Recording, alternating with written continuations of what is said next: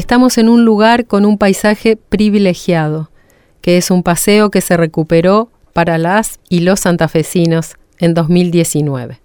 El Paseo del Puerto es una obra que tiene una extensión de 300 metros y está ubicada de manera que recorre gran parte del espacio. Estamos sobre la calle Rosaura Schweizer y el recorrido que plantea para hacer caminando, en bicicleta o en cualquier otro vehículo se extiende entre las calles Ángela Vigetti y Gabriela Ulúa. El recorrido recupera un sector del puerto de Santa Fe que estuvo abandonado durante muchos años para el disfrute de vecinos y visitantes. Estamos en un verdadero balcón al río. Como pueden ver hay un sendero peatonal, que incluye baldosas para personas ciegas o con disminución visual, una bicisenda, áreas de esparcimiento y una plazoleta. Este fue un espacio pensado para la recreación y la conexión de la ciudad con el puerto, el río y la naturaleza. Un balcón al río que permite recuperar la unión con lo que dio origen a la ciudad, el agua y su actividad portuaria. Estás viendo el Riacho Santa Fe, parte del río Paraná. ¿Sabías que el Paraná es el sexto río de llanura más importante del mundo? Moviliza un caudal de 16.000 metros cúbicos por segundo, es decir, un volumen equivalente a más de 6 piletas olímpicas cada segundo. Pero además de su cauce principal, su llanura de inundación permite que se desarrolle una gran complejidad biológica.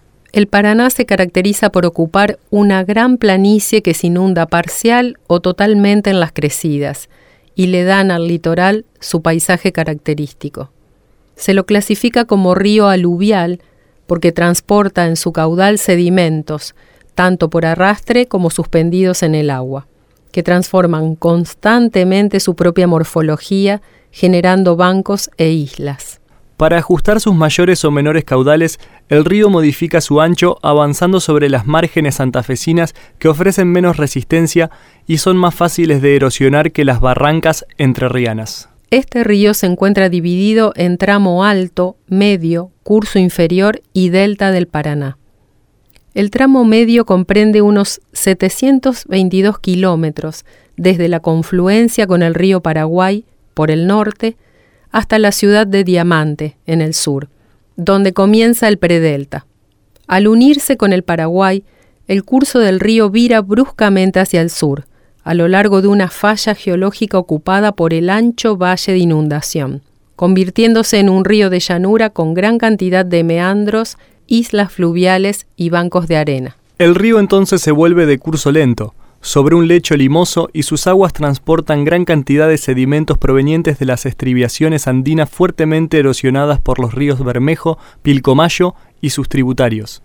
Ahora te invitamos a que sigas disfrutando de este paisaje único.